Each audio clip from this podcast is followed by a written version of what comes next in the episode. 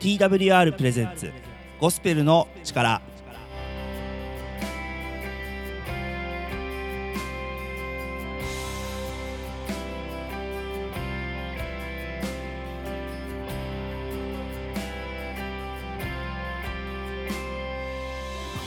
皆さんいかがお過ごしでしょうか？TWR がお送りするゴスペルの力のお時間になりました。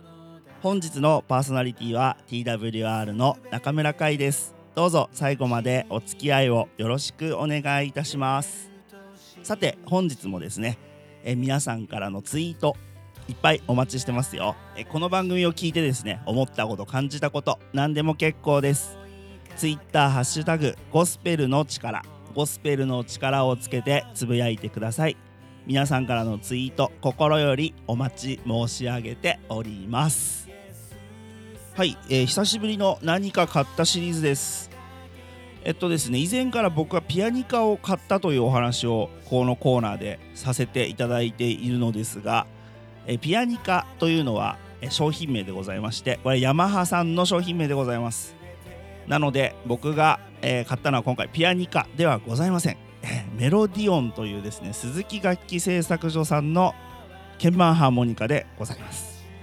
まあねあのー、一つ持ってんだからいいじゃないのっていうね、えー、ご意見などなど、えー、あるんですがこれがですね買うとね違うんですよ。いろいろと。あの音もね操作性もねいろいろ違います。これねどっちがいいとか悪いとかじゃないんですよ。あのメーカーさんそれぞれの個性が出てます。じゃあちなみにこの、えー、僕が持っているヤマハの鍵盤ハーモニカビアニカと、えー、鈴木の鍵盤ハーモニカメロディオン。大体これ業界で、えーと、ビッグ2ですね。両巨頭じゃないかと思います。でまあ今回初めて。僕人生でも初めてじゃないですかね。鈴木のメロディオンを使ったのは。で正直ねどんな音かっていうのもまあ動画サイトとかで見てあこんな音なんだっていうのを確認したぐらいでまあ安いからいいかっていうねあの非常にこう楽器を買う理由としては乱暴な理由で買ったんですけどまあねもともと持ってたヤマハのものと違ってかなりね何ていうんですかね優しい音というかあの丸みのある柔らかい音をしていました。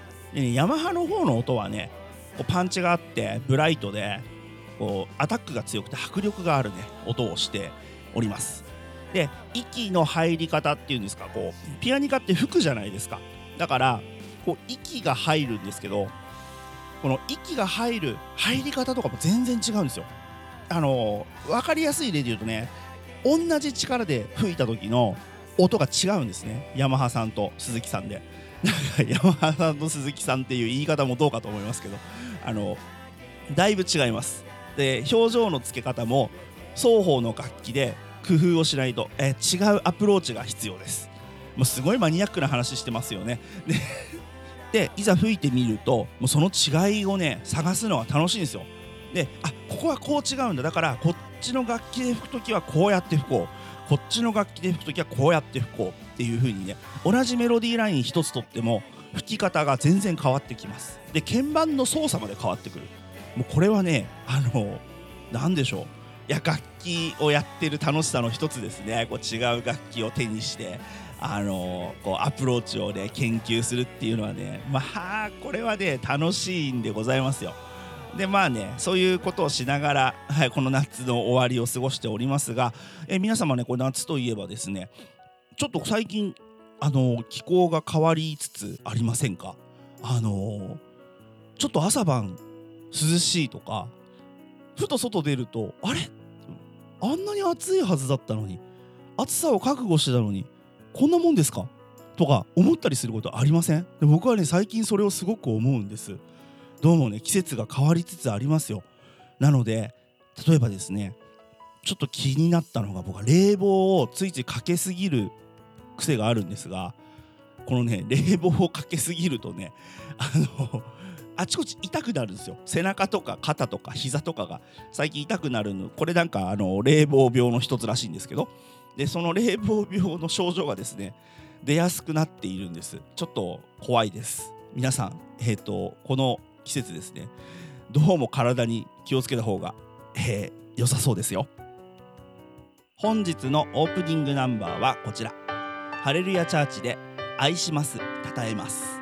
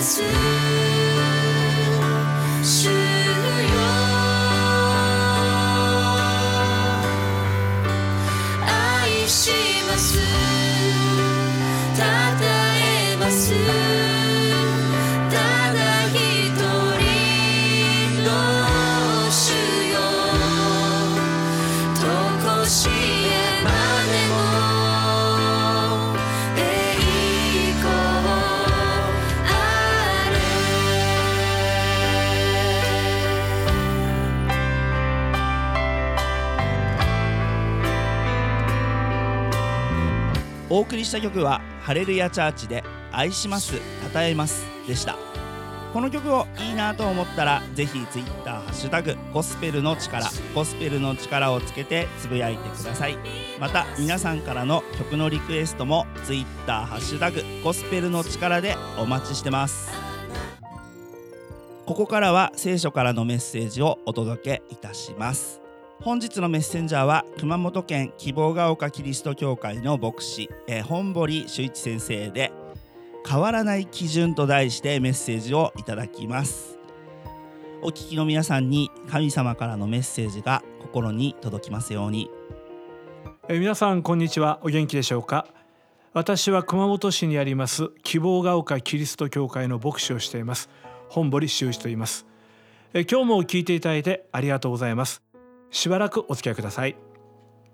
マイクロソフトの創業者ビル・ゲイツ氏はご存知だと思います。以前彼がマイクロソフトの会長だった頃日本に観光でやってきたことがありました。京都旅行をする彼のためにマイクロソフト日本法人の社長が新幹線の切符を手配しました。週明けにビル・ゲイツが生産をしたいというので「ああ会社で処理しておきます」と答えると激怒してこう言ったそうです。日本法人では個人がプライベートで使ったお金を会社の経理で処理するのか。こんなことが当たり前になったらマイクロソフトの日本法人社員たちも同じことをするようになる。いくら創業者で会長であっても会社を私物化することは決してしなかった方です、まあ彼は自分の領域と犯してはならない領域の区別が明確でした。これは彼が成功した理由の一つだと言われています。ところで聖書は人間が犯してはならないレッドラインを語っています。ある時キリストはこう語られました。しかし私はあなた方に言います。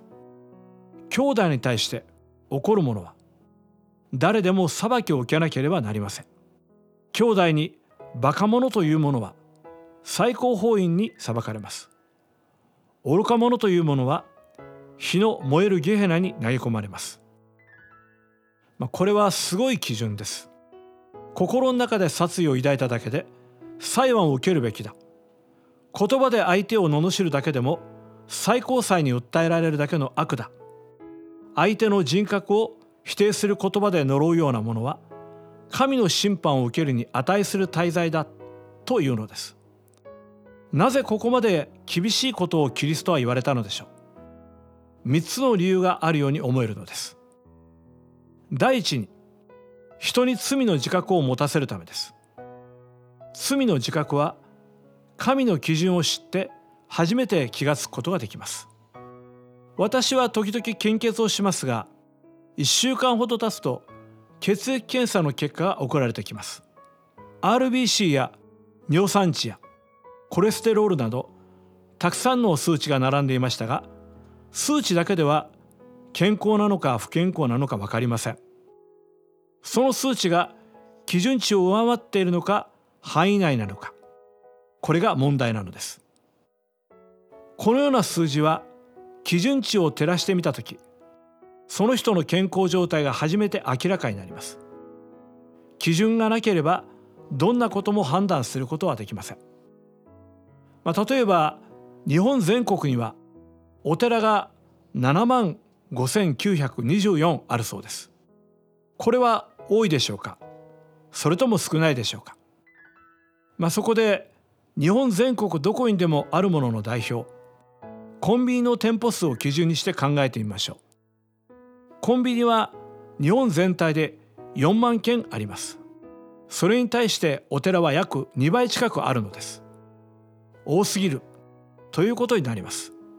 というのはコンビニは今の2倍になると過当競争で3割倒れると言われているからです。基準が分かると状態が分かってきます。私の友達が奉仕する教会で月に1回編み物の教室が開かれています。そこに集う女性たちがこんなことを言っていました。9割以上完成していても1箇所を間違いを見つけたら全部ほどいて一からやり直しますと、まあ、なんでそんな面倒なことをするのですか？と尋ねると初めに完全な見本を見ているので失敗を放置することが我慢ならなくなるとおっしゃるのです。さて人間は善なるものなのでしょうか？それとも罪人なのでしょうか？それは人を作った神の基準に照らして初めて判明することなのです。神の基準は殺人を実際に犯していなくても言葉で呪っただけで十分人を殺めるだけの破壊行為だ。いや心の中における殺意や肉親も神の前には罪だというのです。この基準の前で私は全く大丈夫ですと言える人は一人もいないと思います。すべての人が神の清さの前には罪人なのです。第二にこんなにも厳しい基準である理由は神の愛の表れでもあるからです。たとえ心の中でも言葉であっても人は痛めつけられるべきではないという神の人間評価の高さがこの基準となっているのです。私が子供の頃にテレビの司会者として活躍された大橋巨泉さんという方がおられました。もう亡くなられて10年以上になりますが今の50代以上の方は大半の方がご存知だと思います。巨泉さんが小学生だった頃一つ忘れられない思い出があるそうです。彼の一家は都会から千葉の田舎に引っ越して空襲を免れるのです。しかしお金持ちで生意気で成績が良かった巨泉さんには強烈ないじめが待っていました。ある時は落とし穴に落とされまたある時は川に放り込まれたのです。もうこれ以上のいじめが続いたらダメだと思った時大きな支えになってくれたのが彼のお母さんでした。ある日いじめによって巨泉少年は足を骨折します。お母さんはどこまでもエスカレートするいじめっ子の家に乗り込んでいってその親にこう言ったそうです。いじめでうちの子にもしものことがあったらお宅の子を殺して私も死にます。言われた相手は震え上がってしまいこうしていじめは止まったのです。お母さんはいじめに対して劣化のごとく怒りました。その怒りはいじめの被害を受けている我が子への愛から出たものなのです。神様はいじめや悪口や殺意に対して滅びのメッセージを語りましたがその強烈な基準は決して罪に支配されてしまわないように罪の被害者である一人一人の人間への愛でもあるのです。そして第3番目に神の許しの確かさを示すためなのです。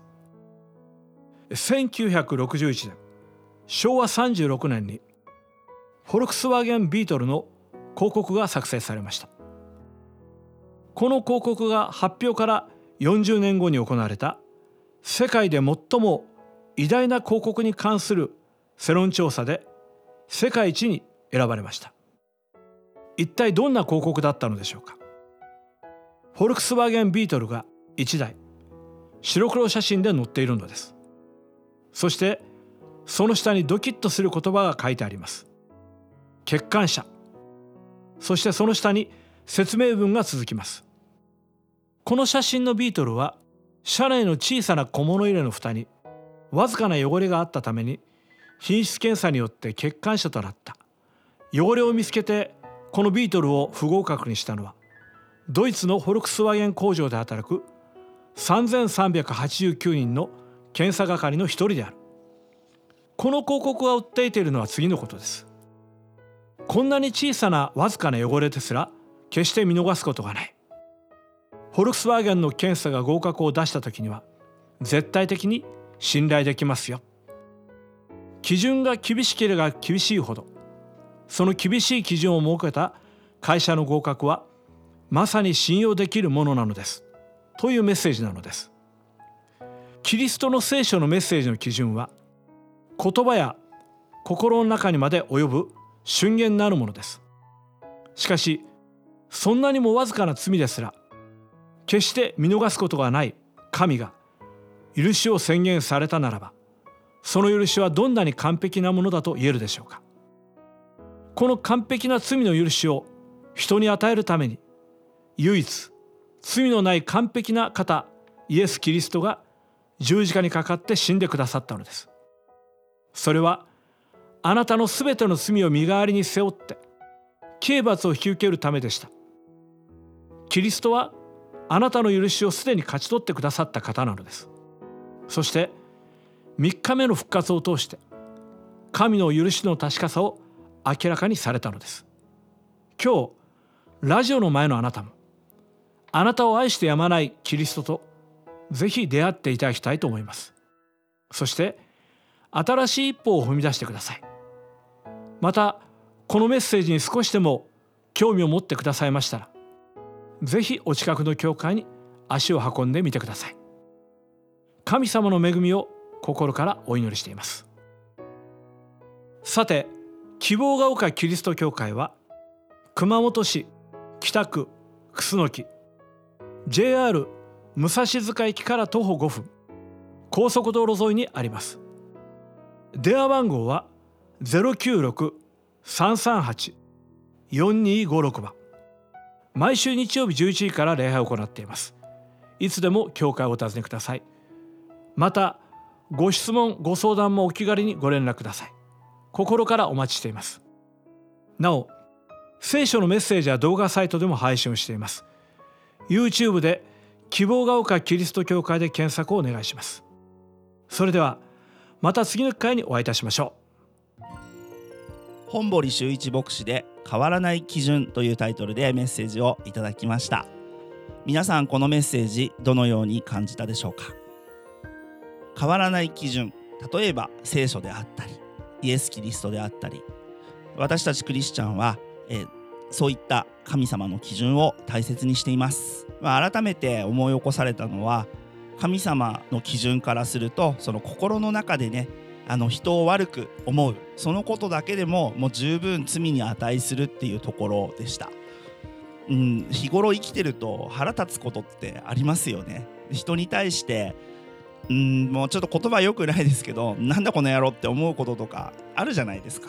だけどそれは、えー罪である。でそれが、えっと1つ目に語られてて2つ目の基準で、えー本堀先生から語られてた。それが人の尊さを保証するものだからだっていうことをいうような趣旨のことをおっしゃられてたんですがあのそのそのくらいだから悪く思われてしまうことすら良くないっていうふうに人間を守ろうとしてくださっているだそのくらい私たちには価値がある存在私たちは価値がある存在なんだよっていうことを神様が言ってくださってるのもまた事実なんですよね。だからねそして、えっと、神様の基準で私たちは許されている。ね、それだからこそやっぱり基準をしっかり守って生きていきたいですよね。あのもちろんこれからだって、えー腹が立ったりなんだり、えー罪を犯してしまったりということは、えーきっとあると思います。で僕だって絶対あると思います。プライベートでね僕を知る人は多分そんな綺麗事言ってんじゃねえよって今頃思ってるかもしれません。だけどねしっかり神様につながって生きていきたいと思います。皆さんからの感想「ハッシュタグゴスペルの力」でツイートお待ちしています。本日の2曲目です EYS で「祈りは聞かれる」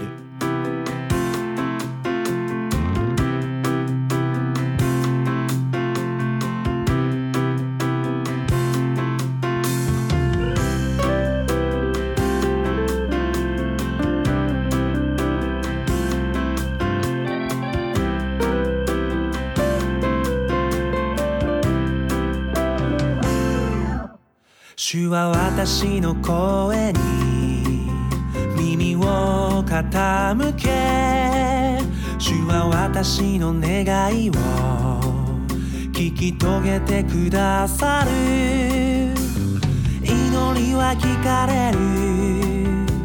叫び続けよう祈りは聞かれる。それは必ず起こる。信じ続けよう。全てを委ねて必ず起こる。遅れることはない。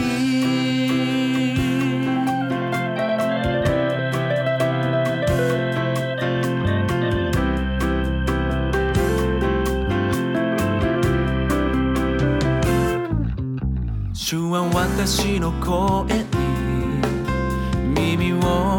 傾け主は私の願いを聞き遂げてくださる。祈りは聞かれる。お送りした曲は EYS で「祈りは聞かれる」でした。この曲をいい曲だと思ったら Twitter ハッシュタグゴスペルの力ゴスペルの力をつけてつぶやいてください。また皆さんからのリクエストも Twitter ハッシュタグゴスペルの力でお待ちしています。ここからはエブリマンアウォーリアのショートプログラムをお送りいたします。それではお聴きください。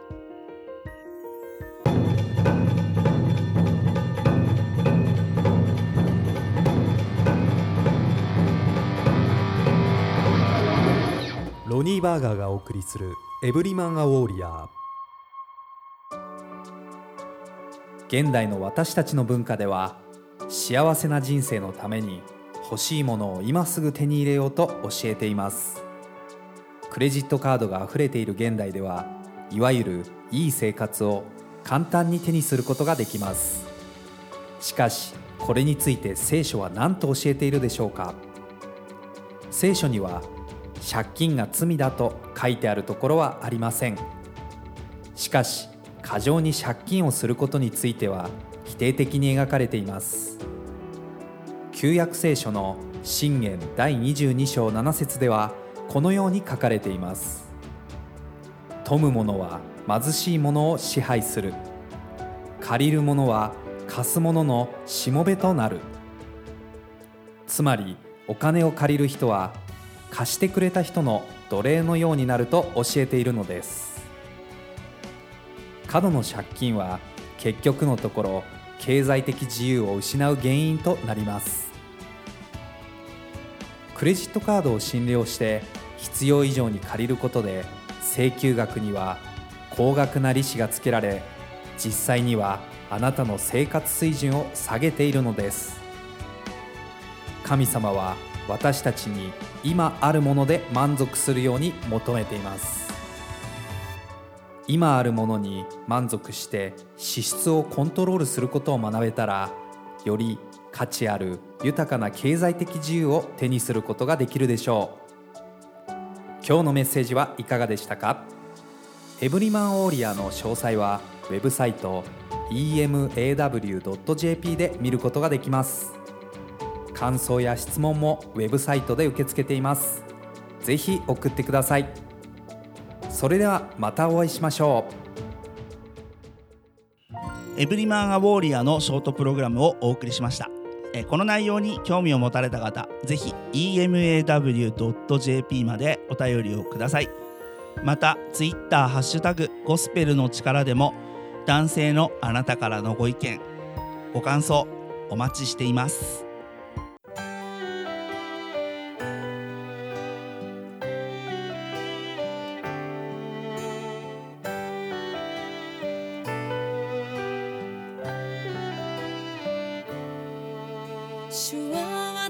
グのお時間となりました。皆さん最後までお付き合いいただいてありがとうございました。本日のゴスペルの力いかがでしたでしょうか？ぜひぜひ皆さんからのご意見ご感想ツイッターハッシュタグゴスペルの力ゴスペルの力でお寄せください。またお聞きの放送局でもご意見ご感想を受け付けております。ぜひぜひ皆さんどしどしお送りください。TWR の最新情報はホームページ twrjp.org twrjp.org をご覧ください各種 SNS、インスタグラム、フェイスブック、ツイッターでもハッシュタグ TWR ジャパン TWR ジャパンで最新の情報を公開しています。ぜひフォローをお願いします。番組をもう一度聞きたい方や聞き逃した方のために Apple や Spotify のポッドキャストでも配信しています。TWR ジャパンゴスペルの力で検索しお聞きください。ぜひねポッドキャストでもゴスペルの力お楽しみください。それではお時間となりました。本日のパーソナリティは TWR の中村海でした。それではまたお会いできる日までお聞きの皆さんの上に神様からの豊かな豊かな祝福がありますように。